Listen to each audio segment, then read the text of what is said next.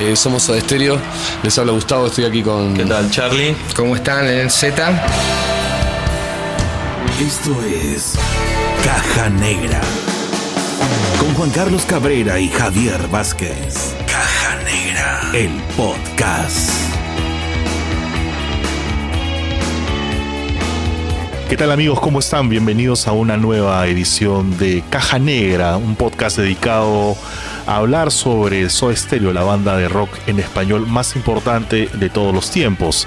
Yo soy Juan Carlos Cabrera, a mí me ubican en Instagram a través de Fugas Volátil y estoy aquí con mi amigo Javier Vázquez. ¿Cómo estás, Javicho? Muy bien, Juanca, aquí este, realmente con una satisfacción muy grande ver cómo cada día va creciendo este podcast y también viendo la discografía de Soda Stereo en esta primera etapa de los podcasts Caja Negra que estás escuchando a través de tu plataforma preferida.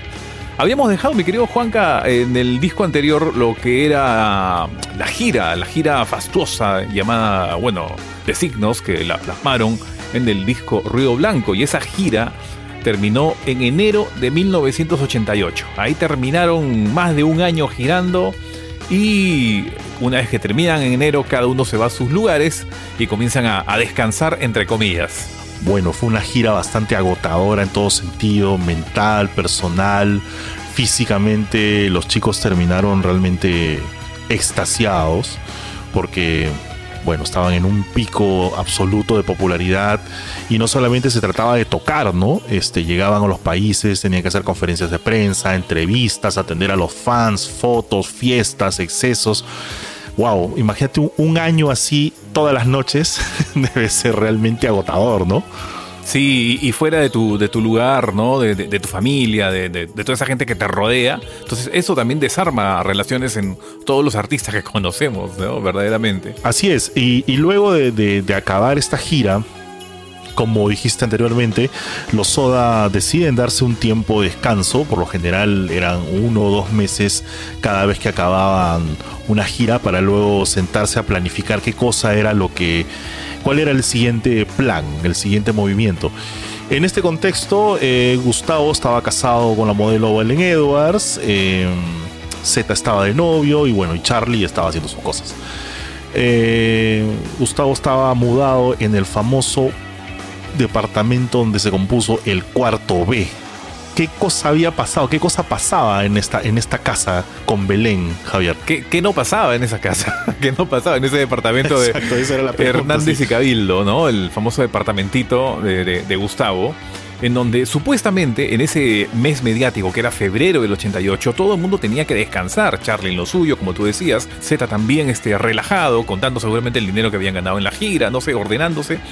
Y entonces ya en marzo eh, Z dice, bueno, vamos a llamar a Gustavo a ver que, a ver si comenzamos a componer, ¿no? A trabajar un nuevo disco, a ver qué tal. Entonces Gustavo le dice, ya, vente acá a la casa. Entonces Z llega a la casa y Gustavo le muestra que ya había compuesto varios temas, ¿no? O sea, ya había compuesto La Cúpula, eh, O sea, de la Furia, En el Borde, Picnic. Y Z como que se quedó sorprendido y bajoneado, ¿no? Bajoneado por sorprendido porque porque se dio cuenta de que Gustavo nunca descansaba. Él no tenía vacaciones y él siempre estaba ahí. Y dos, bajoneado porque ya las canciones estaban prácticamente terminadas, ¿no? Entonces es ahí donde Z dice, ah caramba, entonces ya nos, ya nos formo, o con Charlie ya nos formamos parte de, la iniciativa de crear canciones. Yo tenía la idea de ir a, buscar a Gustavo para crear canciones, pero me doy con la sorpresa que ya estaban creadas, ¿no? Entonces ahí comienza a, ancharse esa brecha, ¿no? Y, a crearse los bandos Charlie Z contra Gustavo. Sí, efectivamente, lo que había pasado es que los chicos regresaron de la gira Signos eh, con bastante efectivo en los bolsillos, en sus cuentas bancarias, y cada quien decidió invertir la plata o, simplemente ahorrarla.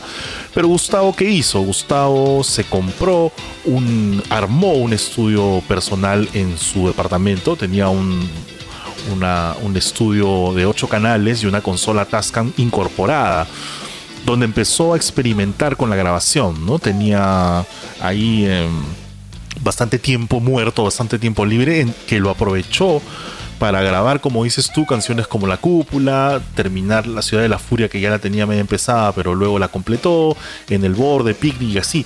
fueron, fueron saliendo algunas canciones que luego dieron vida al disco nuevo que estaban preparando. Sí, es, increíble esa, parte de la historia. Y, luego entonces Gustavo viaja a Nueva York, ¿no? Para comprar instrumentos, para seguir este, adquiriendo, e, equipándose él, ¿no? Y en ese viaje a Nueva York hay una tienda muy conocida ahí en Manhattan Em, de un argentino que se llama Rudy Pensa, que él vende instrumentos, ¿no? Pues, especialmente guitarras. Exactamente. Entonces, este, Gustavo va a donde Rudy y le, dice, ¿no? Oye, Rudy, ¿tú conoces a alguien, algún músico que de esos que te codeas, alguien que nos podía producir el nuevo disco que estamos preparando? Y Rudy automáticamente les, sugiere a Gustavo Mark Knopfler, la voz y guitarra de Dire Straits. ¿No? Wow. O sea, Esas son las grandes ligas. A ver, contextualizando un poco a los chicos que de repente son más jóvenes y que no han que nos escuchan y que no han tenido la oportunidad o no saben quién es Dark Straits. En el año 88 esa banda era famosa. Totalmente, porque ya en el 84 habían tenido el número uno mundial que era Money for Nothing. O sea, era un peso pesado, Mark Knopfler. Pesadísimo, pesadísimo, un peso pesado. Ok, entonces, para contextualizar el momento ese del año 88, la ambición de Gustavo Cerati para seguir creciendo y evolucionando ya no tenía límites, porque si él estaba viendo a un productor internacional de la talla de Mark Knopfler, quería decir de que quería conquistar el mundo. Indudablemente, porque si Mark Knopfler era de, talla mundial, ya los número uno, entonces la cosa iba muy en serio, ¿no? Y, ya la, clásica, ¿no? Pensando como fan, ¿cómo hubiera sido la historia si es que Mark Knopfler hubiera producido este disco? Definitivamente, ¿te imaginas ese duelo de guitarras entre Knopfler y Cerati? Hubiera sido genial, genial. Sí, bueno, eh, particularmente no he sido muy seguidor de Dark Straits. No, me gusta mucho la onda que tienen, salvo por ahí algún par de discos. Eh, pero sería bastante raro. ¿no? ¿no? podría imaginar cómo hubieran sido esas canciones con la producción de Mark Knopfler y ese sonido tan característico que tiene guitarra tocada con la yema de los dedos. ¿no? Es totalmente atípico con lo que hace Gustavo. Sí, dos estilos diferentes, pero hubieran hecho, no sé, pues, una simbiosis perfecta. Pero eh, eh, el caso es que Knopfler no, no tenía tiempo, no tenía tiempo para nada. Entonces, como que los paseaba, no, no tengo tiempo, vuelven a llamar, que esto, que el otro. Y en eso, eh, Gustavo vuelve a ir a la tienda, a la, al negocio de, de Rudy Pensa llevándole entonces este un material. Unos dicen que llevó videos, otros dicen que llevó cassettes, ¿no? O ambas cosas quizás, ¿no? Entonces para, para dejarle a Mark Knopfler. Exacto. Pero cuando entra Gustavo a la tienda Rudy Pensa, encuentra al fondo a uno de sus ídolos que es Carlos Alomar. Lo encuentra sentado, eh, ensayando con una guitarra, probando una guitarra, y se le abrieron los ojos, pero se iluminó. ¿Quién es Carlos Alomar? wow, Carlos Alomar. Eh, para mí es uno de los de los socios creativos más importantes que tuvo David Bowie, solamente por citar un trabajo importante en su trayectoria, ¿no? Sí, es que Alomar eh, era el guitarrista también del artista del momento que era David Bowie, ¿no? David Bowie venía también, este, los 80 fue su etapa más comercial y más exitosa y Alomar venía trabajando desde, desde Young Americans, ¿no? Desde el año 75, entonces ya 10 años antes venía trabajando Alomar con David y, es más, Alomar tiene la, la guitarra clásica de Fame, donde compuso con John Lennon, ¿no? O sea supuesto. O sea, imagínate, o sea, solamente imagínate la reacción de Gustavo entrando a, la tienda de Rudy en Nueva York, eh, que es una tienda hermosa donde venden unas guitarras carísimas, guitarras que Rudy prepara para los guitarristas más importantes del mundo. Este, por eso es que conoce a gente como Mark Knopfler, Carlos Salomar, Lenny Kravitz y toda esta gente iba y le, le compra a, Rudy. Si ustedes gustan, quieren conocer quién es él, entren a Instagram y pongan Rudy Pensa y van a saber quiénes son sus clientes. Es increíble. Calle 48 de Manhattan. Exacto, pero un poco para que la gente sepa, por ejemplo, qué, qué cosa es lo que hizo Carlos Salomar. Grabó en el Young Americans de Bowie. Station to Station. Low. Heroes. O sea, ya con esos cuatro discos. Ya no, demasiados galones, pues, demasiados galones. suficiente para arrodillarse, ¿no? Y decirle, wow. claro. Entonces, ¿qué es lo que sigue en este encuentro eh, único? Es allí donde Gustavo le deja el material a Carlos Salomar. Le dice, no, soy de vocalista de Soda Stereo, quisiera que nos produzcas. Le brillaban los ojos a Gustavo porque era el guitarrista de su artista preferido. Y entonces Gustavo se regresa no porque Alomar obviamente le dice, no voy a pensarlo, déjame escucharlo, dale un tiempo. Gustavo regresa a Buenos Aires, ¿no? Y un día, un día así de la nada, Alomar llama por teléfono a las oficinas de Ohanian. Ok. ¿no? Contestan el teléfono y automáticamente, o sea, se volvieron locos, ¿no? Llamaron a Gustavo para decir qué hacemos. ¿Por qué? Porque en ese momento Ohanian estaba negociando con Mark Knopfler, pero Mark Knopfler no tenía tiempo de acá hasta tres meses todavía, ¿no? Entonces eh, Gustavo dice, no, nos vamos con Alomar a ojos cerrados. Y es más, ya este, Alberto Ohanian tenía una cita con Mark Knopfler en Nueva York eh, más adelante. Tuvieron que cancelar esa cita y fueron definitivamente con, con, Alomar, quien ya había trabajado aparte de con Bowie, con Iggy Pop, McCartney, Mick Jagger, o sea, era también un top de tops, ¿no? Claro, entonces Alomar se comunica con Gustavo y le dice, he escuchado lo que me has dado, el material que me has dado, también sé que tuvo acceso al video de Viña del Mar y se quedó impresionado al ver la respuesta del público y ver cómo es que una banda de rock en español podía hacer tan buenas canciones. Él no tenía este acceso a a rock en español en ese momento, porque bueno, estamos hablando del año 88, era muy difícil conseguir música del mundo ¿no? En otros lados. Entonces Alomar le dice, mira, este es el plan. Tengo este estudio en Nueva York y tengo este lugar, este lugar donde podemos hacer la mezcla y la masterización y esto es lo que yo te voy a cobrar. Entonces ahí es donde empieza un poco la odisea de la banda para conseguir persuadir a, a su disquera y conseguir un presupuesto que bordeaba los 100 mil dólares. 100 mil dólares que ahorita un artista de talla, por ejemplo, para hacer un, paralelo, un artista como Maná, como Shakira o como Juanes, que son artistas ya muy grandes de la música latina, un disco, yo creo que gastan 100 mil dólares grabando y mezclando una canción. o sea, no creo que, cueste, ¿no? O sea, entonces este es ahí donde ellos empieza a, presionar a la disquera, ¿no? Sí, pero finalmente bajo esa presión consiguen el dinero y logran viajar a Nueva York para comenzar a trabajar lo, que vendría a ser doble vida, ¿no? a Lomar también le pone condiciones, ¿no? O sea, eh, muchachos, por si acaso ustedes no van a venir de frente a grabar, ustedes tienen que ensayar. Pero sigamos ensayando, no, ensayen. Y los puso a ensayar este, entre 15 días a un mes más o menos allá en Nueva York. Ensaya, ensaya, que ensaya, ¿no? Y, y Zeta cuenta que, que se sorprendió un poco, ¿no? Porque él pensó que se iba a grabar primero, como siempre, ¿no? Se grabará la base de batería, después la voz, ¿no? Poco a poco. Pero Lomar dijo, no, tiene que ser diferente. Ensayan los cuatro, o sea, los tres incluyendo Daniel Saiz, a la vez. O sea, era ya otro sistema de trabajo, ¿no? Entonces Gustavo dijo, bueno, sí, intentemos, veamos cómo va a ser, ¿no? Y al final ya, como siempre, ya pusieron lo que son voces, teclados, vientos, ¿no? Las guitarras que faltaban, ¿no? Entonces, Alomar ya tenía otro estilo de trabajar y, era, y el productor es el que tenía la palabra final, para eso lo contratan, ¿no? Sí, pues bueno, vamos a, recordar de que la, la banda venía de grabar básicamente en Argentina. La, única experiencia internacional que habían tenido era la anterior en Barbados grabando Ruido Blanco, pero casi casi no grabaron un disco nuevo, simplemente fueron a, unir pedazos de canciones que ya habían sido grabadas y a mejorarlas, ¿no? No, no se habían puesto a grabar y a crear canciones nuevas como sí lo hicieron en Nueva York.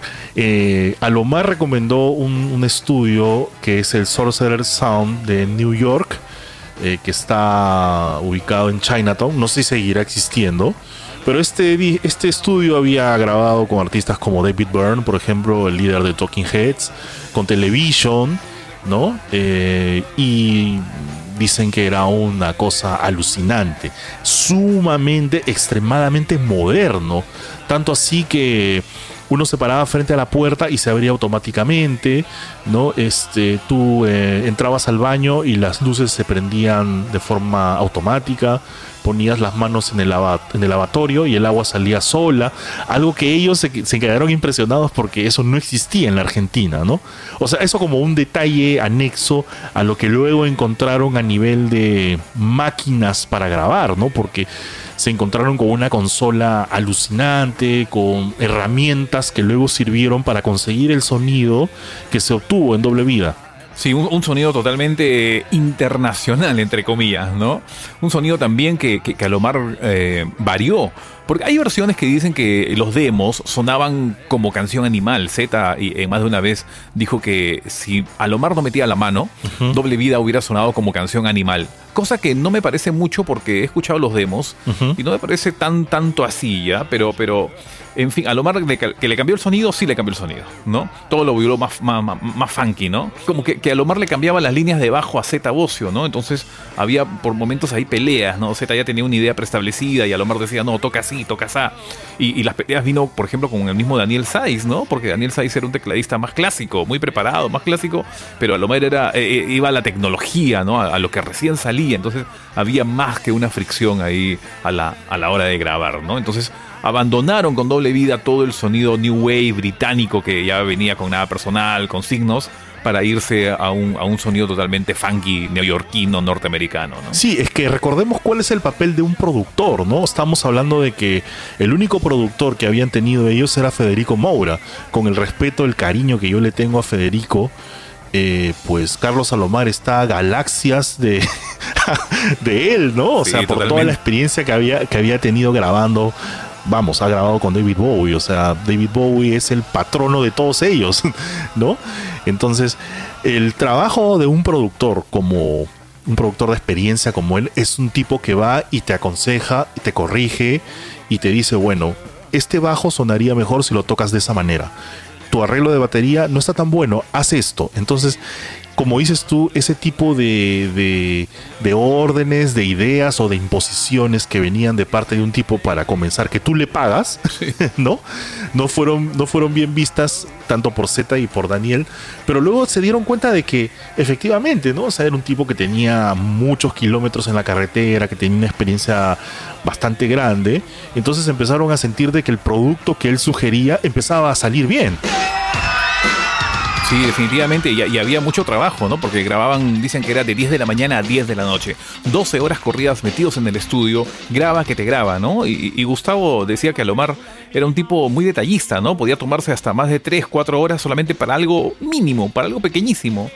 Y lo bueno es que, lo bueno desde el punto de vista es que no, no, hizo al final mucho retoque a, los demos que originalmente llevaron, ¿no? a Nueva York. Y estando en Nueva York también ellos este, se codearon y comenzaron a ver más shows, ¿no? Vieron a Pink Floyd en vivo, a Thomas Dolby, ¿no? Este, y Gustavo afirma que nunca, nunca grabaron tan contentos como esta vez, tan satisfechos, ¿no? Este, y Alomar en sí quiso darles más ese concepto de trío, ¿no? O sea que los teclados esta vez eh, no tenían tanta importancia según Alomar.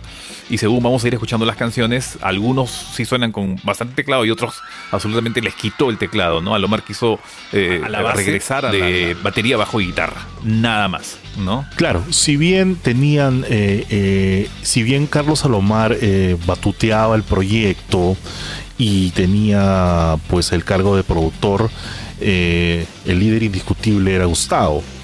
Y ya habíamos visto que en la grabación de signos y en posterior, en un tiempo posterior, ya empezaron a surgir eh, fricciones entre ellos tres. Eh, bueno, ahora ya era más evidente porque Gustavo había hecho casi todo el disco solo. Se empiezan a sentir peleas tipo la grabación de Let It Be, ¿no? Donde McCartney le decía a Harrison, quiero que toques de esta manera, porque es así como yo he concebido la canción y así la vas a tocar. Que era, según Z, como le ordenaba Gustavo, ¿no? En el bajo, por ejemplo, de La Ciudad de la Furia, eh, era un bajo donde Z metía algunos arreglos y Gustavo le decía, no me gustan tus arreglos, toca como yo he compuesto la canción. Y esa no era la forma que tenían de trabajar ellos, ¿no? Era una forma más libre. Gustavo llevaba un bosquejo de la canción y cada quien le daba una libre interpretación. Pero ahora Gustavo estaba bastante estricto con, el resultado final del disco. Sí, entonces Z, Z y Charlie ya se sentían, como dijimos casi al inicio del capítulo, casi quizás como unos empleados de Gustavo. Y la idea no era, o sea, la idea era que era un trío originalmente, ¿no? Exacto. lo, bueno, lo bueno de Doble Vida es que, aparte de, de, la guitarra, batería, ¿no? Este, bajo y teclados, también tuvo vientos, ¿no? Y los vientos no de cualquiera, sino de un, de un grupo que era los Borneo Horns que era una banda instrumental que ha trabajado obviamente con, con Duran Duran, con David Bowie, ¿no? Entonces ahí estaba el, contacto de Carlos Salomar. ¿Y quiénes eran los Borneo Horns? Estaba integrada por el gran Lenny Pickett ¿Quién es Lenny Pickett? Un gran saxofonista y es el, director de la banda de Saturday Night Live. Ajá. ¿No? Este, el gran programa norteamericano. de Lenny Pickett claro. no era cualquier cosa. Y Lenny Pickett había trabajado con Elton John, Rod Stewart, Hart, Madonna, Mick Jagger, Paul McCartney, con todo el mundo. Wow. ¿no? Entonces, tener en los créditos a Lenny Pickett es este, un, un gran logro, definitivamente, ¿no? No, justo la, en el capítulo anterior hablábamos sobre la incorporación de los arreglos de viento, ¿no? Estaba el pollo Rafo era el que había arreglado los vientos para para ruido blanco y algunos se notaban un poco exagerados, algunos se notaban un poco como que bastante sobreproducidos y no, no le daban, no, no, no integraban muy bien las canciones. Sin embargo, acá en, en Doble Vida los vientos son finísimos, ¿no? Están pero así, calzan perfecto en todas las canciones que llevan vientos, o sea, debo decirlo, Vida es uno de mis discos favoritos de Soda. El sonido es espectacular en todos los formatos Doble Vida suena lindo siempre. Y las canciones con vientos son increíbles para mí. Es que los vientos no están en primer plano como en trabajos anteriores. Los vientos están, como tú dices, con un sonido preciso, en un plano preciso también. Y aparte de Lenny Pickett también estaba en la trompeta Chris Botti. ¿Quién es Chris Botti? Es ganador de Grammys, jazzista, trabajó con Sting, con Joe Cocker. Así es que, o sea, la gente que trabajó para ese disco era de primer nivel, ¿no? O sea, no, eran, no eran cualquiera. Entonces, y el ingeniero de sonido también era otro level, ¿no? Entonces, el, el sonido final que tú disfrutas y que todos podemos disfrutar, este, tenía un porqué.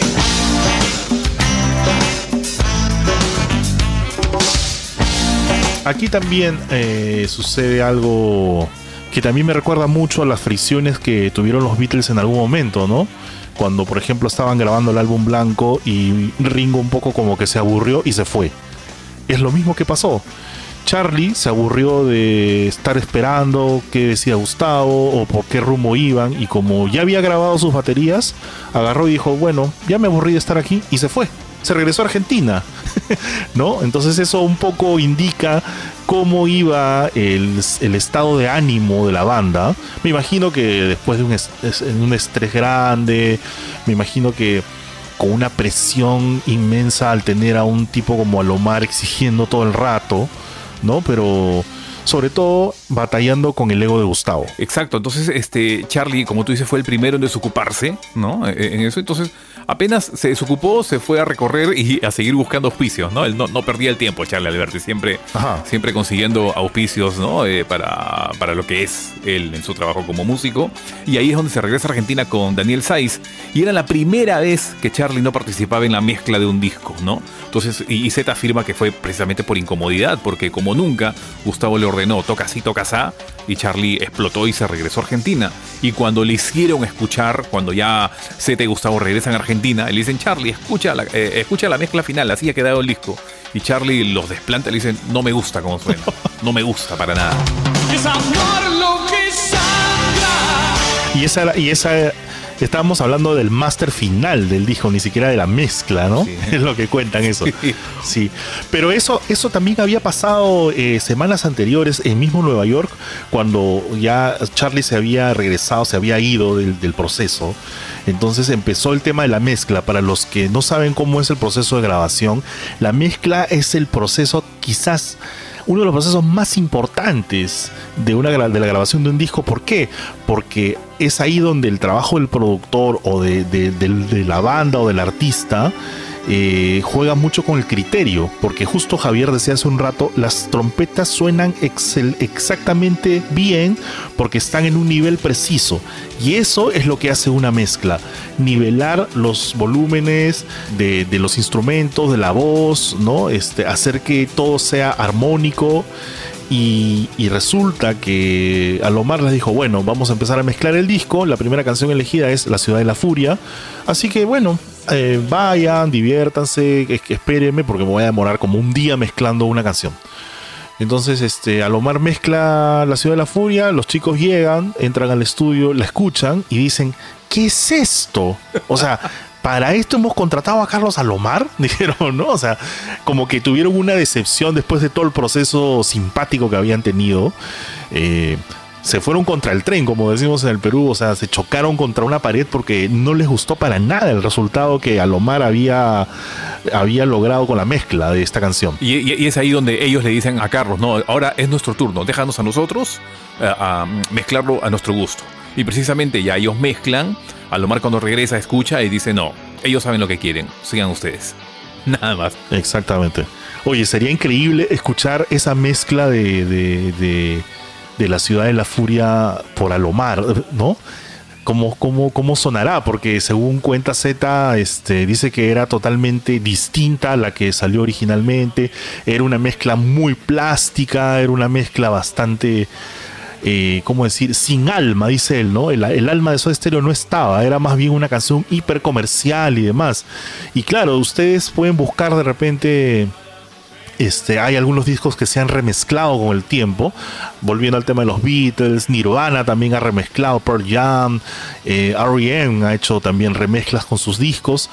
Y las remezclas no son iguales que la mezcla. no, definitivamente definitivamente ahí te das cuenta, ahí descubres nuevos instrumentos. Exacto. En las nuevas mezclas, dices, uy, pero por acá había una campanita, uy, no, por acá había, una guitarra clásica. Exacto. Entonces ahí es, es increíble, ¿no? Eso, bueno, a veces es un poquito, no sé eh, cuál es la palabra exacta, es como cuando, eh, comparado en el cine, ¿no? Cuando George Lucas cada 10 años retoca Star Wars, ya, entonces hay gente que no le gusta eso, ¿no? Hay gente que se queda con la, con la mezcla original y otros que dicen que no, es la corregida y aumentada, ¿no? Entonces es bueno tener varias, varias versiones para ver cómo, con cuál se queda uno al final, ¿no? Exactamente. Pero bueno, eh, la banda logra un, negocia con Alomar, este les permite mezclar las canciones, el producto final es lo que ahora todos podemos escuchar en disco, cassette, y en plataformas.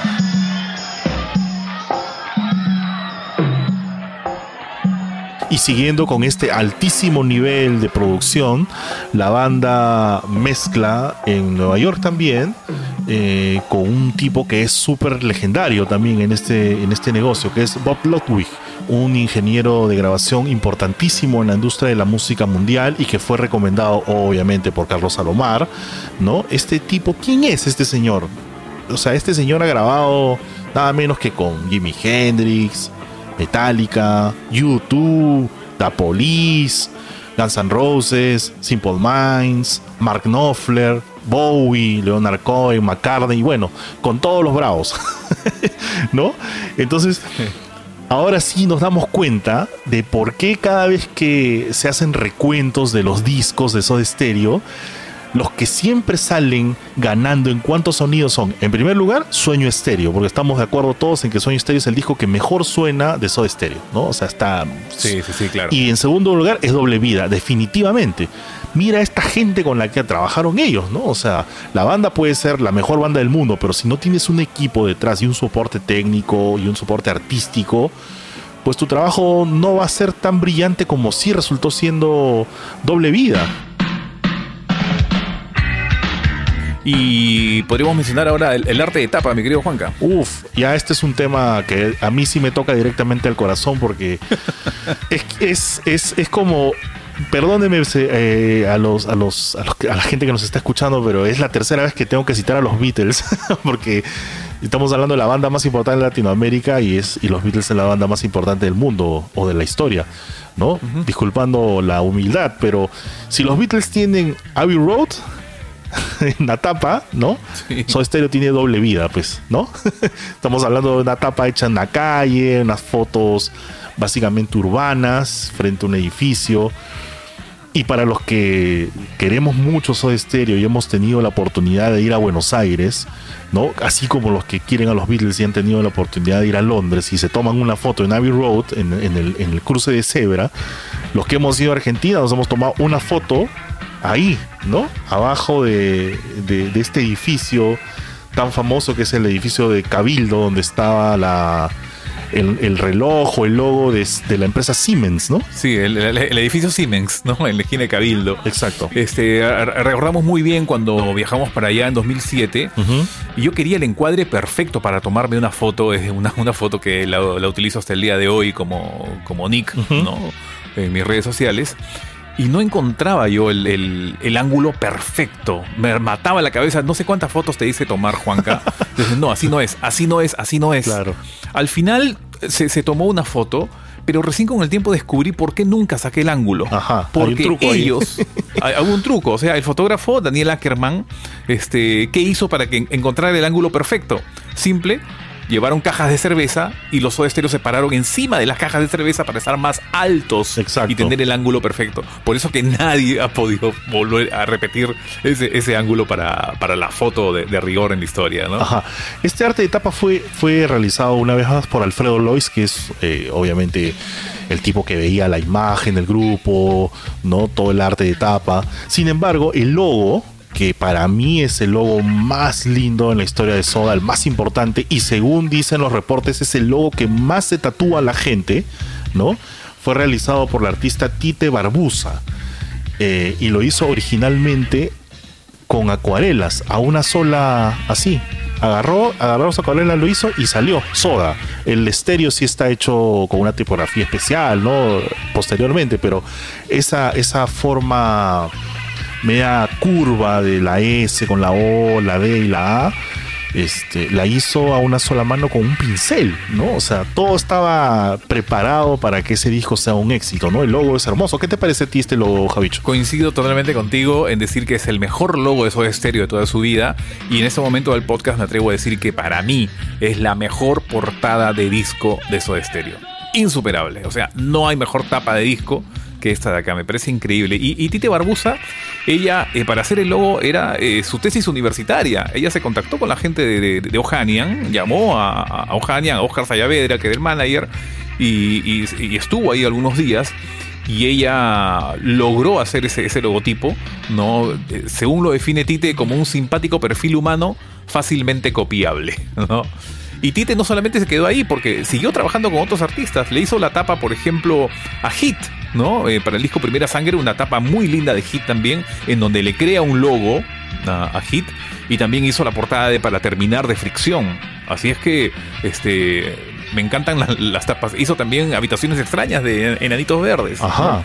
Entonces Tite ha tenido muy, muy buena vista, muy buen diseño para, trabajar esta vez con, Alfredo Doris de la mano y hacer una, obra de arte. Pues. ¿Sabes qué? me he sentido tentado muchas veces en escribirle a su Instagram para preguntarle si puede vender alguna copia, alguna réplica del diseño original, porque hay artistas que venden réplicas o, copias, ¿no? De, por ejemplo, fotógrafos como Bob Gruen, por ejemplo, venden eh, fotos numeradas de Lennon, ¿no? O Mick Rock vende estas fotos de de Bowie, de sus catálogos, ¿no? Que son eh, sacadas de la película original, ¿no? Yo sí me he sentido bastante atraído por escribirle. Espero que cuando pase la pandemia y vuelva a aparecer el trabajo, haya la oportunidad de hacerlo. Te, hagas ese tatuaje. No, en realidad me gustaría tener el logo en mi casa, en un cuadro, ¿no? Ese logo es lindo, de verdad. Sí, definitivamente gran portada. Y coincido contigo que sí, es la, la portada más, más emotiva, más importante que ha tenido Soda Stereo y además que es una portada bastante clásica, ¿no? Es una portada que remite mucho a, no sé, a un cine eh, tipo Las alas del deseo, no sé, este tipo de películas medias en blanco y negro, medias así de ver en edificios como Berlín, ¿no? Así bastante europeo, a pesar de que el disco tenía un sonido bastante americano, todavía tenían estas influencias europeas ellos. Es que todo el mundo sabe que, en el arte del blanco y negro ah, resalta cualquier cantidad, ¿no? Es increíble trabajar en blanco y negro y es algo perfecto, ¿no? Y, en cuanto al título del disco, o sea, supuestamente decían que se iba a llamar En la ciudad de la furia, ¿no? Pero ya lo, lo, lo se, se, quedó con doble vida, pues, ¿no? Tal cual. Gran arte de tapa definitivamente de este disco de 1988. A ver si lo reconocen. Y bueno, vamos ahora a hablar sobre las canciones que componen este disco. Hay canciones que están dentro de la lista de grandes éxitos de la banda. Hay canciones que sin ser éxitos son muy importantes en su catálogo. Y hay canciones que quizás ni siquiera debieron estar en el disco. Pero bueno, vamos. El disco El lado A abre con Picnic en el cuarto B.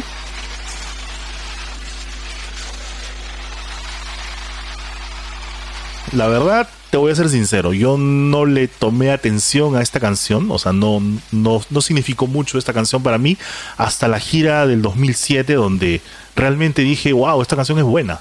¿No? Este, creo que esa nueva, ese nuevo aire que le dieron en esa gira enriqueció muchísimo a, la canción. Después de 20 años le diste bola, mi querido Juan. sí. Toda una eternidad esperó ese instante. una, una, una, una, canción muy simpática como para abrir el disco, ¿no? Esa, esa, esa guitarra inicial, ¿no? Bueno, tal como lo habíamos dicho casi al inicio del capítulo, cuando Gustavo se casó con Belén Edwards, se compró un departamento ahí en la calle Hernández, en Belgrano, y ahí tenía su famoso departamento cuarto B, ¿no? Y como Belén era modelo, hacían las fiestas, tal cual, o sea, era el retrato de todos sus días. ¿No? Un picnic en el cuarto B, o sea, hay una que no puede parar de hablar de glamour y él solamente piensa en comer su fruta prohibida, mi majestad se perdió entre una multitud y aquí estoy bailando esta maldita canción, entonces es un retrato de sus días eh, de 1988 de Gustavo Cerati, ¿no? Sí, además un poco para, para poner en contexto a la gente, este, este departamento era, era pues este, el punto de encuentro de gente ligada a la moda, artistas, músicos, modelos. Y si Gustavo era juerguero, tal parece que Belén era tres veces más juerguera que él, ¿no? o sea, porque incluso eh, cuenta, cuenta una anécdota de que Gustavo se fue a tocar y cuando regresó la, la, sala estaba quemada, ¿no? O sea, creo que la gente se había pasado de vueltas y, y, habían quemado los muebles, habían quemado alguna ropa de él. O sea, había bastante descontrol en ese momento en ese departamento. me hace recordar, cada vez que escucho esa canción, me hace recordar a, a, a dos videoclips. Uno, al de Beastie Boys, ¿no? Al de Five for Your Right, ¿no? Donde todo el mundo hace un fiesta, un descomunal. Y el otro a, un video del, grupo Pechot Boys que se llama Being Boring. Y, y, es más, yo una vez armé un videoclip de picnic con las imágenes de Being Boring. Pero este, bueno, YouTube me lo baneó. Voy a ver si lo vuelvo a subir y vamos a ver, espero que no me lo vuelva a banear, ¿no?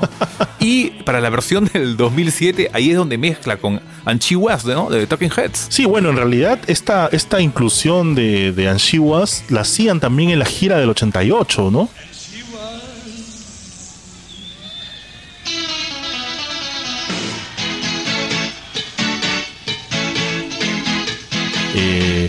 Pero no era tan evidente como la hicieron después ya con el uso de pantallas y, cuando tocaban exactamente los acordes de, la canción de Talking Heads.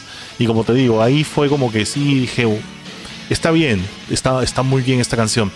Y también otra cosa importante, como ha pasado en todos los discos de Soda Stereo que hemos eh, analizado en este podcast, es que el inicio de cada canción nos daba un poco el derrotero de lo que iba a seguir la banda hasta el final de ese disco, ¿no? Ya era el estilo, ¿no? Exactamente, ¿no? Ya nos ya habíamos hablado en signos que sin sobresaltos era como que un punto totalmente distinto de nada personal y ahora Picnic en el cuarto B, o sea, empieza con, con la guitarra, la batería y este y luego entra otra vez la guitarra de Gustavo y la voz y es un sonido totalmente distinto, es otro grupo. Ese fue, ese fue el single, ese fue el single de presentación de Doble en el Perú, recuerdo muy bien el lanzamiento y esa fue la, esa fue la primera canción. ¿no? Y este, a mí me encanta el rasgueo de guitarra eh, que suena de fondo y se, y se, transforma en estéreo, ¿no? Quien escucha con audífonos es, no, es, es muy, muy buena, muy buena.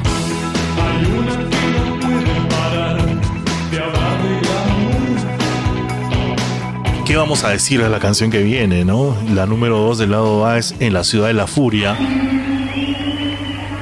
Emblema absoluto de Gustavo Cerati, un hombre alado, emblema absoluto de Soda Stereo y emblema absoluto del rock en español. Ya esta canción ni siquiera, ni siquiera necesita presentación.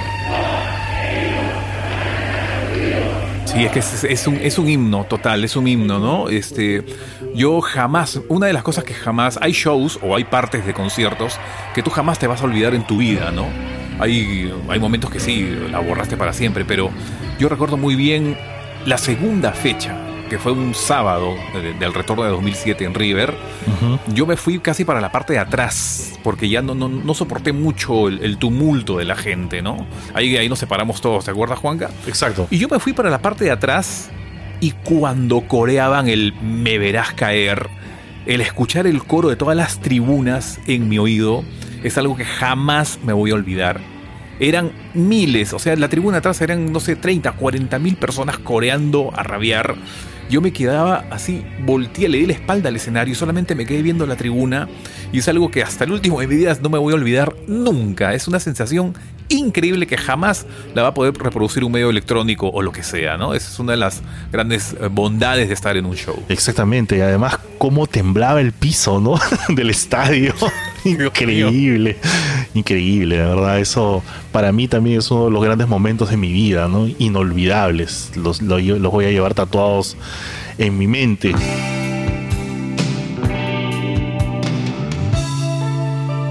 Eh, y esta canción es una canción muy especial, ¿no? Porque mm, hay tantas leyendas sobre esta canción, hay tantas cosas que se han dicho, que Gustavo la compuso cuando tenía nueve años, que era parte de una canción que él había hecho para una chica, que tiene un personaje, habla de un personaje que él creó siendo niño, que es Argos, que es un hombre con alas, ¿no?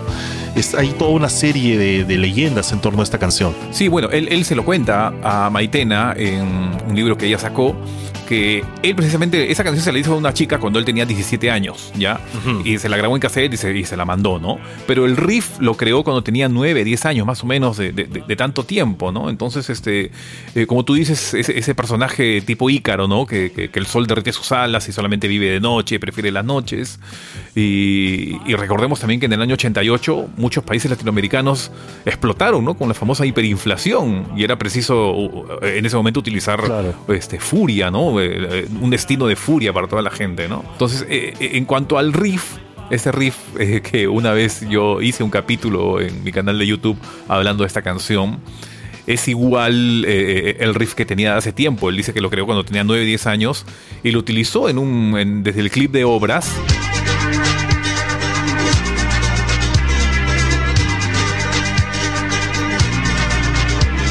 También lo utilizó en, en, en Camino.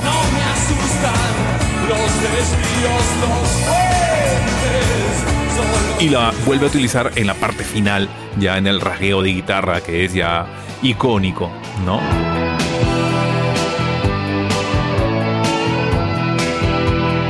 ¿Y en el video de obras en qué parte aparece? En los clips que hay entre canción y canción en los clips. Hay unos clips de audio muy cortitos, así como identificaste sin sobresaltos. Yo por ahí identifiqué en, en, en, Camino, ¿no? Una, una, una versión primigenia de la canción. Había unos riffs definitivamente que las volvió a utilizar. Vamos a buscarlo y lo vamos a postear en nuestro Instagram como hicimos con Sin Sobresaltos. Este, la intro de esa canción, la intro en la versión del demo, es igual a las versiones que llegaron a ser en vivo, ¿no? Porque si escuchamos la intro del demo, eh, ahí sí ya vemos que esa versión es la que ya eh, hicieron siempre en todas sus presentaciones en vivo, ¿no? Con la, guitarra, con, con la guitarra, ¿no? O sea, con este punteíto, así, un rasgueo. Con la guitarrita de inicio. Y en la versión de demo también se notaba mucho más el teclado de Daniel Saiz. Y es allí donde Alomar le corta la viada, le corta el teclado a Saiz. Y en la versión final no se escucha ese teclado, ¿no?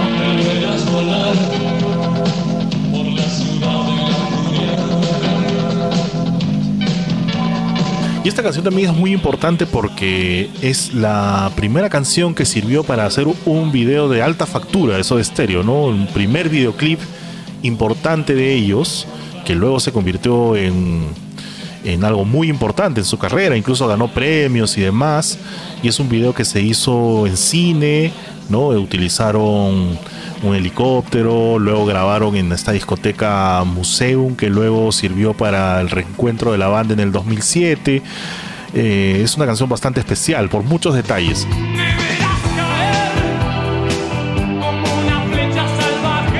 Sí, definitivamente eh, es para mí también es el mejor videoclip de esos Stereo. No, claro. Mejor que el temblor, mejor que cualquiera. Es el video ¿no? Es, un, gran video. Y, en cuanto a la música, en cuanto a la música, Gustavo también cuenta que se, inspiró en un tema de, Todd Rangren, ¿no? Una canción que se llamaba Healing, que era una canción como de 25 minutos, ¿no? Pero tenía cierta cadencia que podría eh, inspirarse Gustavo para, para ese tema, ¿no?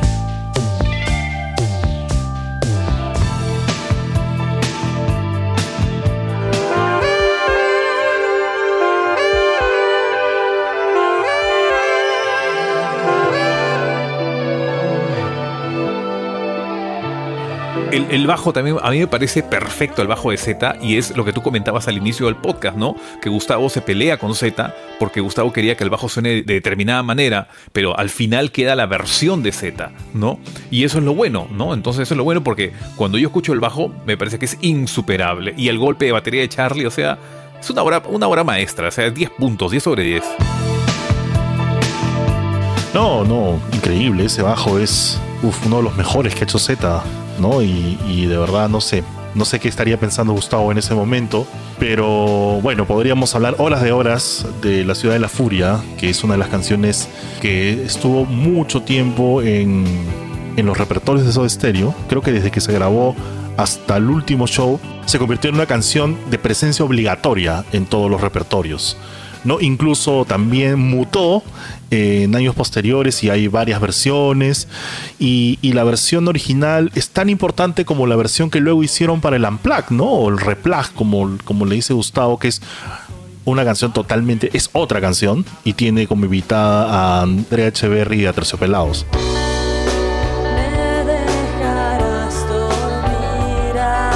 Sí, pero de todas las versiones que habrán, que habrán salido, me quedo siempre con esta. O sea, regreso siempre a la original, a la inicial. Por supuesto. Sí, sí, sí. Me encanta sobre todo la, parte del coro donde Gustavo dobla la voz. O sea, hable doble voz en Me dejarás dormir al amanecer. O sea, es, es perfecta. No le pudo ser mejor. Me dejarás dormir al amanecer.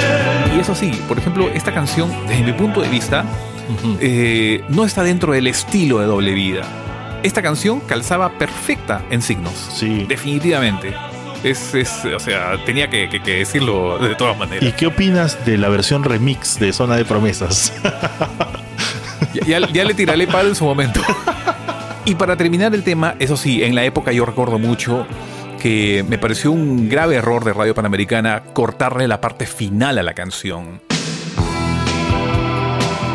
Entonces, cuando dice un hombre helado prefiere la noche y ahí acaba, y antes de la explosión de la mejor parte instrumental, ahí la radio la cortaba y ponía otra canción.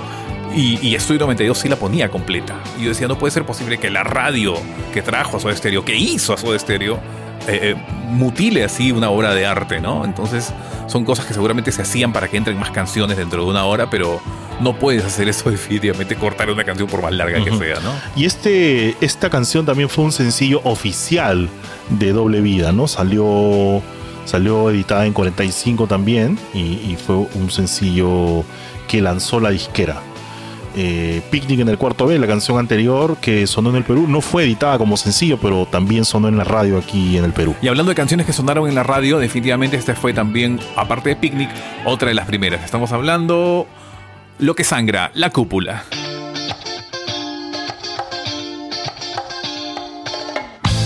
Oye, esta canción es quizás una de las pocas canciones que podríamos decirle que podríamos decir que es una canción de rock latino de Soda Stereo, ¿no?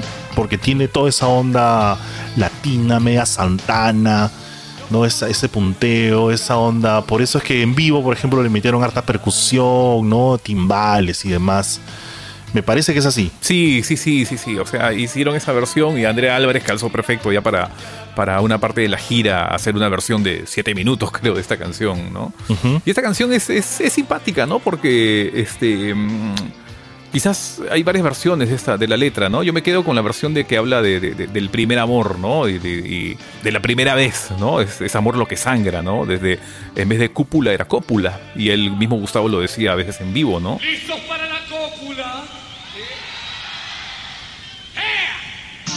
Entonces podría referirse directamente a ello, ¿no? Los rayos X no penetran, ¿no? Entonces hay tanta cama a nuestro alrededor, ¿no? Entonces como que va por ahí la cosa. Exactamente. Y esta canción es una de las más rockeras del disco, ¿no? Tiene un solo de guitarra bastante potente que según dicen fue hecho por Carlos Salomar. Eh, y bueno, Carlos Salomar es un guitarrista bastante tiene un toque muy muy bueno. Bueno, se han podido escuchar los discos de Bowie donde él participa. O sea, Carlos Salomar es un tipo muy bueno tocando la guitarra. Y este solo, em, como decía hace un rato, tiene una onda, una onda bastante latina, ¿no? Tiene una onda la, eh, de rock latinoamericano cuando el rock latinoamericano no tenía un sabor latino, ¿no? Era más bien un sabor europeo, un sabor gringo. Sí, sí, sí. Esta, esta canción también en, su versión de demo, este se notan en una parte de la canción el teclado hace referencias al tema de James Bond.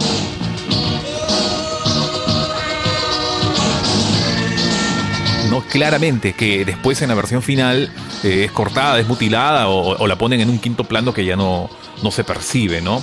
Y con esta canción también, este, como que eh, hay otra, otra referencia, ¿no? Como que el ego se le, se le subió demasiado a Gustavo con eso de yo conozco ese lugar donde revientan las estrellas, yo conozco la escalera de espirales de la cúpula. Y es allí donde comienza ya, espero no equivocarme, es allí donde comienza la famosa pelea, entre comillas, con el indio Solari de los redonditos de Ricota.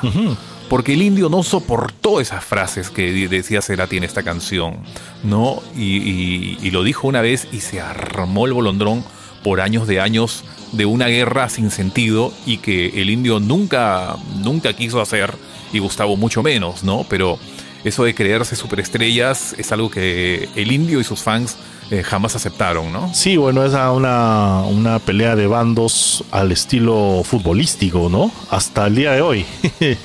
es como que... Sí, que, no para, pero eh, el indio, una vez que, falleció Cerati, el indio hizo también una, una carta muy, muy emotiva, muy, muy buena, ¿no? Sí, y bueno, es bien raro porque al final, por ejemplo gran parte, o no, gran parte, no, varios músicos de, de, Gustavo, de la banda de Gustavo, tocaron con el indio, ¿no? Martín Carrizo, Fernando Nalé.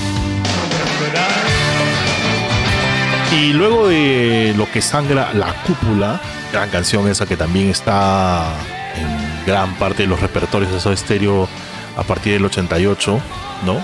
Tremenda canción, de verdad. Eh, y también tiene un remix, ¿no? Bueno, eso ya después lo, lo hablaremos.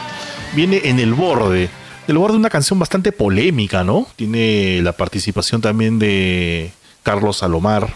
Es una canción que también está hecha por Richard Coleman, que aparece, ya aparece en tres discos seguidos, ¿no? Está en Nada Personal, como autor de alguna canción, de Estoy a su lado. Está en Signos como autor de No Existes y ahora llega en, en El Borde. Y esta canción eh, es una canción también de un plan medio rockero, pero tiene ahí una partecía que hace que, no sé, es una partecía que ha hecho que mucha gente mm, deteste la canción, ¿no? la parte justamente rapeada. ya, me imaginaba que por ahí iba tu comentario. la parte rapeada de Alomar, ¿no? Que en vivo la hacía Z, de verdad, esta parte no.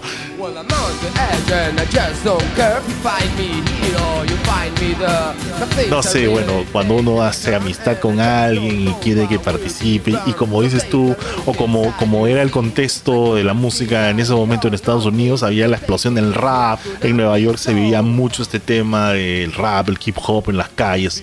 Los chicos me imagino que también respiraron ese ambiente y decidieron darle, imprimirle un poquito de ese estilo a la canción y, y Carlos me imagino que debe haber estado feliz de hacerlo, ¿no?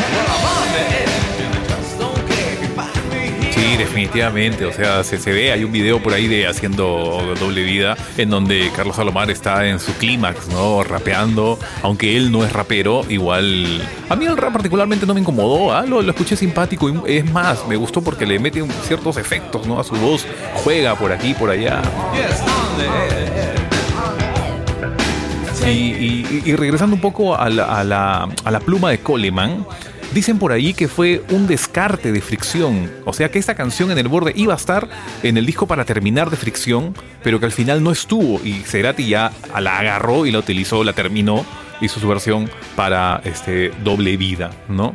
Y en el demo, el demo también definitivamente era muy diferente a lo que al final terminó con Alomar.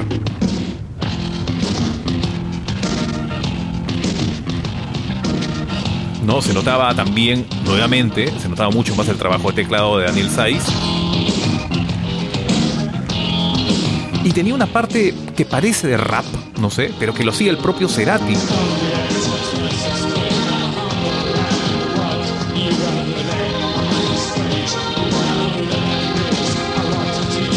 Pero este al final lo terminó haciendo Alomar, ¿no? O sea, Carlos pidió, ¿no? ¿Qué, dice la letra? Explíquenme bien qué dice la letra, ¿no? Y es ahí en donde, en base a ello, ya hace, ¿no? Y para mí la letra es definitivamente la historia de una infidelidad, ¿no? O sea, una eh, que está una relación amorosa a punto de romperse, ¿no? Que está así en el borde ya de, terminar. Lo que sí no le puedo no le puedo negar a en el borde que tiene un solo de guitarra increíble.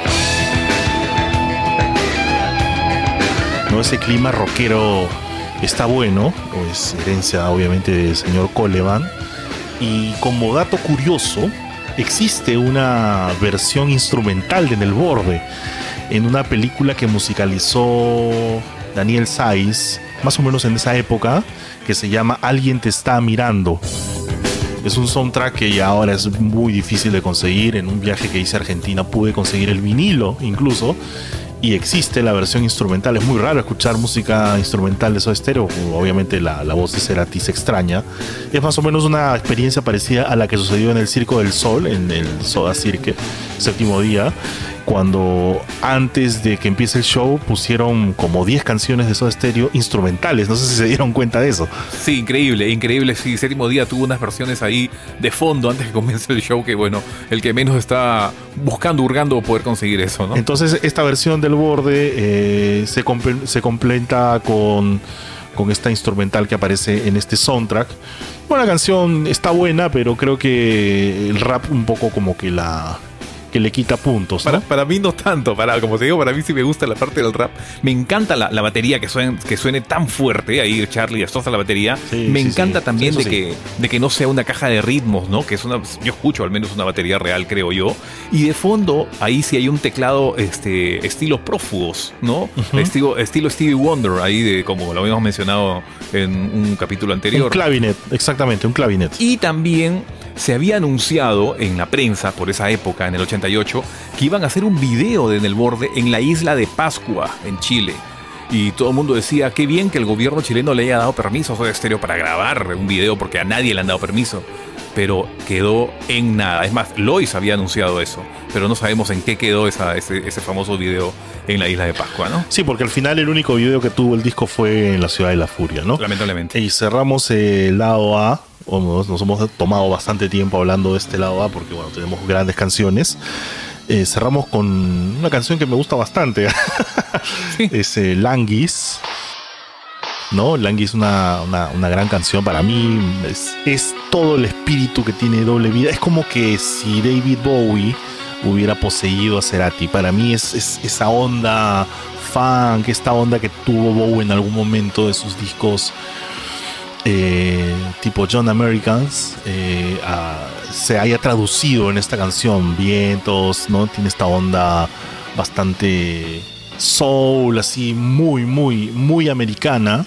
Y para mí este es el verdadero espíritu que tiene doble vida. Sí, este, esta canción la llevaron a Nueva York como, como opcional, como debajo de la manga, ¿no? Si faltaba algún tema lo hacemos. Y ahí está. Eh, la versión original también de Languis era una versión más tanguera que este, la terminaron haciendo ya para, para Languis, el, EP, pero Alomar eh, ayudó a terminar el tema, ¿no? Y eh, como tú dices, es el tema más neoyorquino, más, más, más, funky, ¿no? ¿Y por qué Languis? ¿De dónde viene la palabra Languis? Supuestamente eh, Gustavo dice, ¿no? Que es una sátira al, al, porteñado de Buenos Aires, ¿no? A los que representan al prototipo del galán. Entonces, este, a ellos se les llama langa, que es galán al revés, ¿no? Y ellos le dicen, no, no langa, sino languis. Y entonces dicen, según ellos, hay muchos languis conquistadores allí. Y entonces este, de ahí nace el término languis, ¿no?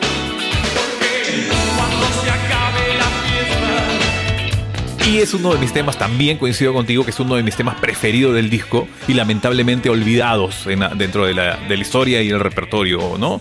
Y acá es algo muy, muy simpático porque salen todos como compositores. Los tres más Daniel Saiz. Exacto.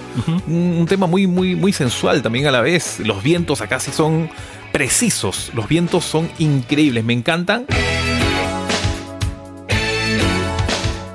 Y la parte de los coros, ahí sí extrañé a Celsa Mel Goldland. Ella era la, que tenía que hacer los coros, pero no, no fue lamentablemente, ¿no? Y por eso digo que este es el verdadero espíritu de doble vida, ¿no? Eh, hemos pasado por varias canciones que también nos remiten a otros discos, canciones más rockeras, canciones con, con, con bastante, con solos de guitarra muy chéveres, hasta un rap y, cerramos el lado A con, este espíritu real de doble vida para mí. Y bueno, el lado B empieza con una canción que le da título al disco, Día como un doble vida. Tremenda canción, ¿no? Me parece un gran inicio de lado. Una canción que, que es así, súper energética y que no para, ¿no? Desde, desde que empieza hasta el final. Bueno, aquí, aquí este, los fans me van a apanar, pero tengo que decir con sinceridad que es uno de los temas que no, no me gustan del disco. No, no, no, no me gustan mucho, ¿no? Es este. Cuando escucho este disco, usualmente la esquipeo, ¿no? La, la, salto. Es que no soporto ese saxo. no lo soporto. ahí sí me parece, por más que no está en primer plano, pero me parece muy exagerado, muy chillón no está dentro del estilo Soda Stereo. Este, la letra no me dice nada, me parece muy sosa.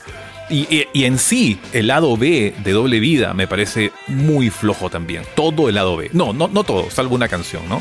Pero todo el lado B sí particularmente me parece ahí un gran bajón. Yo sí reconozco que Día Común Doble Vida no, no, no está dentro de mis favoritas, lamentablemente, ¿no? Bueno, a mí sí me gusta mucho el lado B. eso, es lo, lindo del podcast, pues, Juanca. Sí, claro, eso, eso es lo bueno de, también de estos discos, ¿no? Este, o sea, es indudable que los dos tenemos este, el mismo sentimiento de, cariño hacia la banda, sus canciones, pero tenemos una percepción distinta y eso es lo bacán, ¿no? Porque uno puede, puede este, debatir eh, y teniendo opiniones distintas porque tampoco es que se trate aquí de un club de fans donde todo lo que hagan está bien y son artistas que nunca han cometido errores o que nunca han, cometido o han hecho algo que de repente no es tan bueno, ¿no? O sea, sí, obviamente la obra de eso... De eso se trata, de eso Obviamente la obra de Soda Stereo es magnífica, eso nadie lo puede dudar, pero aquí estamos dando opiniones personales que quizás para muchos no les puedan interesar, como dijimos en el capítulo anterior, pero estamos tratando de hacer como un, contrapunto de opiniones, diciendo, bueno, me, me, gusta por esto, no me gusta por lo otro. Y, en ese caso, el, lado B, pues es el lado más doble vida de doble vida, ¿no? o sea, tiene este sonido bastante americano. Que rompe un poco con Corazón de la Torre, aunque es una balada bastante ochentas, ¿no? Tiene este tecladito que es así ochentero, la batería también suena bastante ochentas. Y, y, bueno, y Corazón del Ator, que es la siguiente canción del lado B, este, también es una canción muy importante en la, en el, en la en la discografía de Gustavo, en la, discografía de Soda, hay varias versiones también de esta canción. Incluso hay otros artistas que han hecho versiones hasta en cumbia de Corazón del Ator. No tengo, escuché una versión ahí en cumbia que me parece muy, muy buena.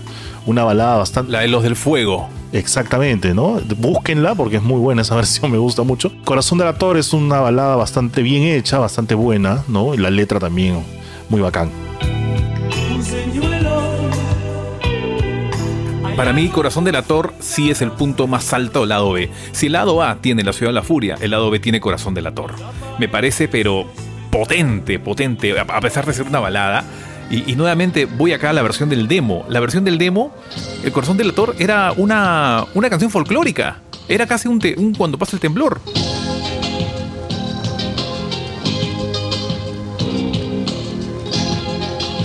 Sino que ya ahí en Nueva York la vuelven a limpiar, la vuelven a hacer en otra versión y cambia, ¿no? Entonces, y acá sí me parece, a mí sí me gusta, por ejemplo, el teclado de Daniel Saiz acá. Si eh, en, capítulos anteriores yo dije que Daniel Saiz no había aportado, para este disco sí se sacó el clavo y la hizo linda. Por más que Carlos Salomar le bajó el dedo al teclado, o sea, Saiz sí demostró eh, toda su sapiencia, toda su experiencia.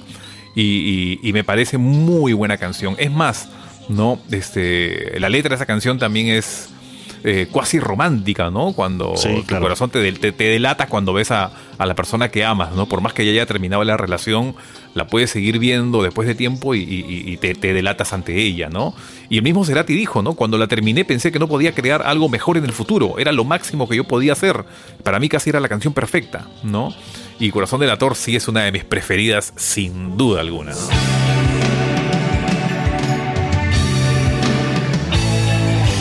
es que en realidad Corazón del Ator es, este, la canción, quizás es la canción más musical de todo el disco, ¿no? Porque la banda toca, mm, o sea, está completamente compenetrada, la batería tiene unos arreglos muy bacanes, algo atípico en Charlie hasta ese momento, porque tiene bastantes arreglos, cambios de ritmo, ¿no? Este, la guitarra de Gustavo es muy buena, el teclado también al decir hace un rato que era una canción ochentera, no es para desmerecerla, pero era más o menos el sonido que se seguía en ese momento, ¿no? Por eso acudieron a Carlos Salomar, que era un tipo que vivía, de la, vivía la música y que los guió hacia ese camino. Y Corazón del Ator tiene también varias versiones, como dijimos, y una de ellas también incluso hasta una versión sinfónica, ¿no? Sí, muy buena, muy buena canción, muy buena letra, ¿no? Me parece uno de los puntos más altos del disco, sin duda alguna, ¿no? Así es. Y luego viene otra canción que me encanta, que es El ritmo de tus ojos.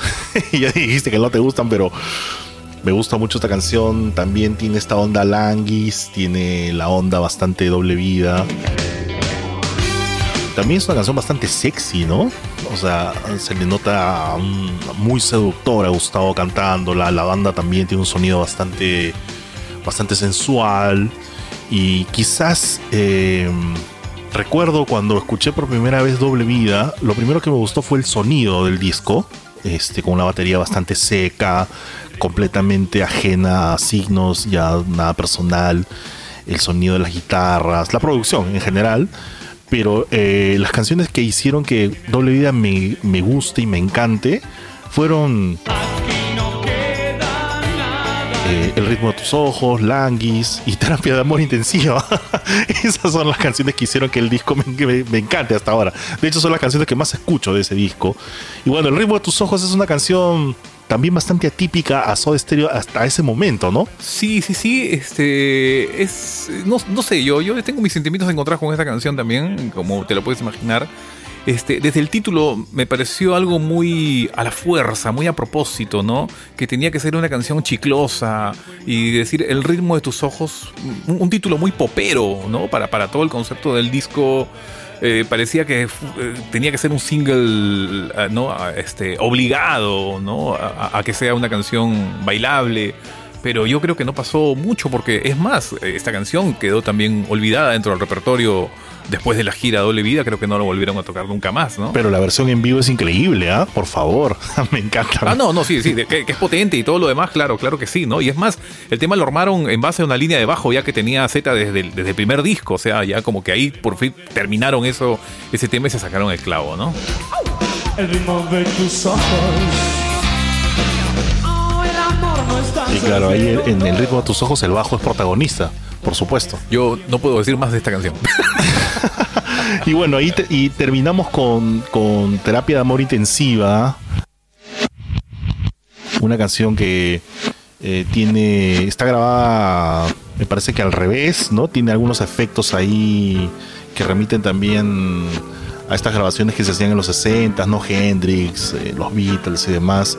Y de hecho cuando la tocaban en vivo, sobre todo en la gira de Sueño Estéreo, ya cuando la tecnología avanzaba aún más, Cerati la tocaba con su famosa Parker Fly negra y utilizaba un, eh, un efecto de guitarra que hacía que sonara todo al revés, ¿no? ¿Te acuerdas de eso? Sí, qué increíble, qué increíble. O sea, sí, ese, efecto de guitarra al revés era brutal. O sea, brutal. Cosa que seguramente no, no, no podía conseguir un pedal en, esa época, ¿no? Y, yo me acuerdo, sí, cuando la escuché por primera vez, escuchar esas, esa, esa batería de Charlie en reversa, me pareció muy original que la hagan en disco. No, bueno, no, no, tan original como los Beatles ya lo habían hecho, ¿no? Pero hacerlo en este tema sí me, encantó, me encantó. Un tema muy simpático, ¿no? Que, que dicen ahí que el título de terapia de amor intensiva era un título ya que un amigo de la universidad, eh, cuando ellos estudiaban, ya, ya la había hecho, ¿no? Entonces como que ahí ya desarrollaron la letra, ¿no? Haré lo que me pidas, haré que me lo pidas, ¿no?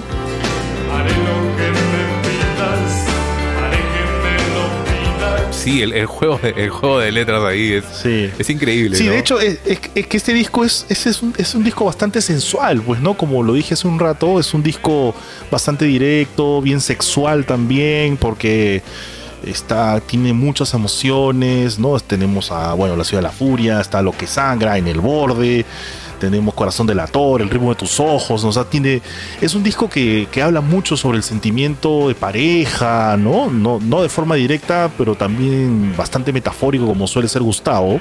Entonces, este, esta canción, Terapia de Amor Intensiva, para mí, en mi punto de vista, es un gran cierre para este disco, no solamente por su contenido lírico, sino también por el sonido, que es un sonido bien doble vida, ¿no? O sea, tú escuchas esta canción y dices, ah, esa canción 88 doble vida. no, hay nada, no, hay, no hay nada más. Sí, tal cual, en casillas tal cual. No, sí, me encanta. Es, una muy simpática canción. Coleman ahí también está en los créditos. Exacto. La parte de la letra que más me gusta es donde dice, eh, no morirá lo que debe sobrevivir. Si algo está enfermo, está con vida.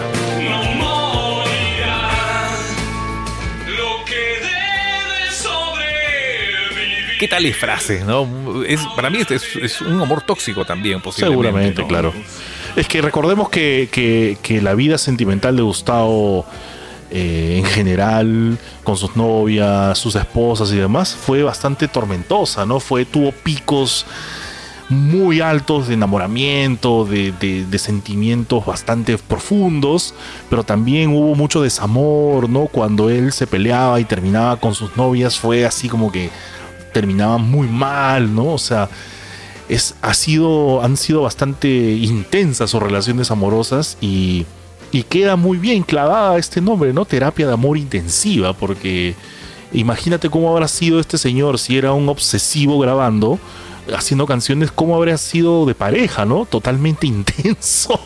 ¿Cómo habrá sido el señor? No, no, no sabría decirlo, ¿no? Sí, qué increíble. Buen cierre para, para este disco, Doble Vida, increíble, muy buenas canciones y bien, había una gran expectativa entonces en Buenos Aires y en todo el mundo por, por escuchar la producción en Nueva York, eso de estéreo, ¿no? Y, llegó y rompió para variar. Pues, y aquí sucede algo muy importante para la vida de Gustavo, ya que hablábamos de su vida de pareja, eh, haciendo un paréntesis.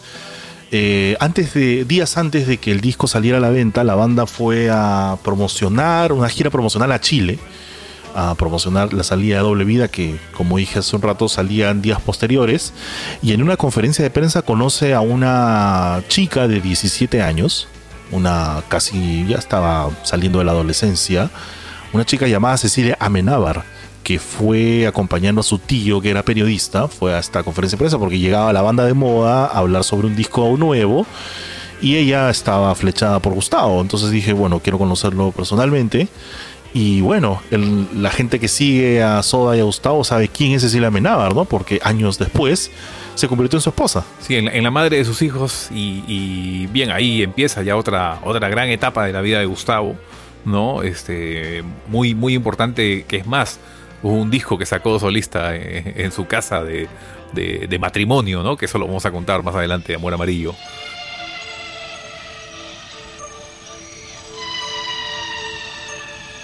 Entonces eh, ellos comienzan la gira, la gira en septiembre, el 5 de septiembre del año 88, en Bolivia, hacen dos presentaciones en La Paz y Cochabamba y de allí se van a casi literalmente a vivir a México, ¿no? Y luego regresan el 3 de diciembre del 88 para presentarse en obras. Y fue el concierto en obras, ¿por qué? Porque de invitado llegaba Carlos Salomar, iba a tocar con ellos en el escenario y hubo un rumor muy fuerte, ¿no? De que la esposa de Carlos, eh, Robin Clark, Robin Clark es la morocha que le hacía coros a Simple Minds.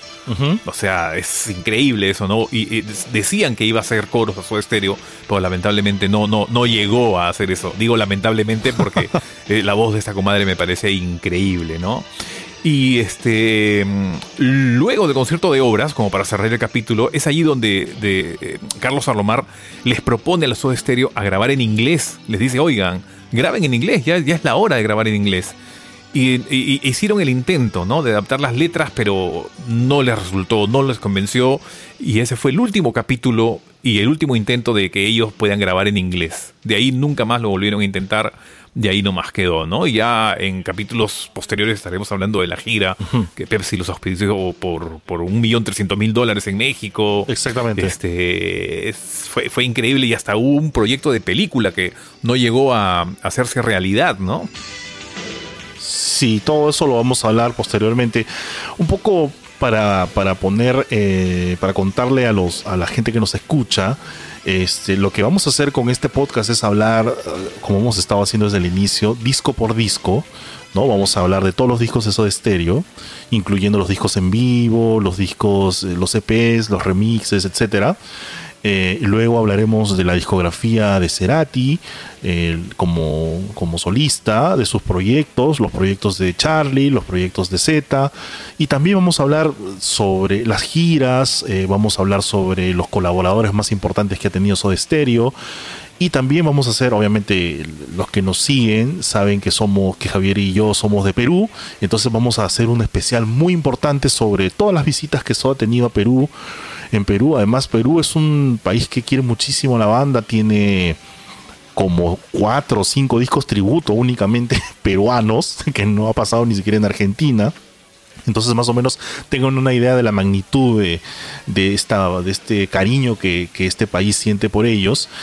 Y vamos a ir desarrollando estos capítulos todas las semanas y tenemos un material por delante, pero este, bastante, bastante nutrido y también afortunadamente hemos coincidido que este año Canción Animal cumple 30 años de haber sido editado. 30 años, qué rápido, ¿no? Tremendo disco. Así que seguramente vamos a preparar un, capítulo muy especial sobre ese disco. Mi disco favorito de Soda Stereo. No sé el tuyo, Javicho, pero increíble este disco. Ya falta poquito para hablar de él. Faltan apenas dos capítulos más, ¿no? Así que es un disco de cambios también. Y bueno, antes de cerrar, eh, como dijo Javier en el, en el, episodio anterior, les recomendamos escuchar Doble Vida apenas acabe este, este episodio o cuando tengan tiempo, porque van a darse cuenta de que muchas cosas de las que les hemos contado acá van a empezar a brotar apenas escuchen las canciones. Y, de parte mía les recomiendo, si es que no han podido ver hasta ahora, existe un DVD que se llama Una parte de la euforia, el primer DVD oficial de Soda Stereo, es uno de tapa roja. En ese DVD existe un, capítulo dedicado a la grabación de Doble Vida. Ahí se ve a la banda grabando varias de las canciones, interactuando con Carlos Salomar, este, viajando en el metro de Nueva York, ¿no? Pasándola bien. Sí, la, mayor cantidad de, contenido de ese DVD, una parte de la euforia, es precisamente cómo se hizo Doble Vida. Y también por ahí hay unas este, desafortunadas declaraciones de Gustavo, ¿no? Donde no se refiere muy bien a Charlie Alberti en donde dice más o menos que era que él no aportaba al grupo y que él solamente ejecutaba lo que Gustavo le ordenaba, ¿no? Entonces son cosas que quedan para la historia, ¿no? Así es, pero bueno, la música no solamente está hecha de canciones, sino también de muchas anécdotas, de contrapuntos, de polémica, ¿no? Por eso se le llama industria, esto que, que nos gusta tanto, que es, que es eh, la música y en este caso hablando de la música de Soda Stereo. Pues nada amigos, hasta aquí llegamos hoy. Ya saben que pueden seguirnos en Instagram en nuestra cuenta que es arroba caja negra cast. También tenemos ahora ya un fanpage en Facebook que es Caja Negra, un podcast de Soda Estéreo. Así que síganos ahí, síganos en Instagram. Pueden encontrarnos también en YouTube. Estamos subiendo los, los episodios a YouTube. Y con nosotros será hasta la próxima semana. Eh, muchas gracias por escucharnos.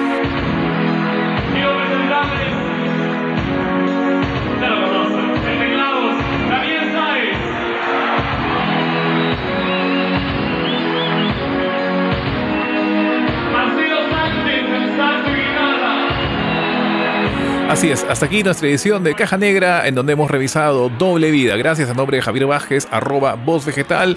Y yo soy Juan Carlos Cabrera, a mí me pueden seguir en Instagram en arroba fugas volátil. Nos vemos en la próxima entrega. Chao.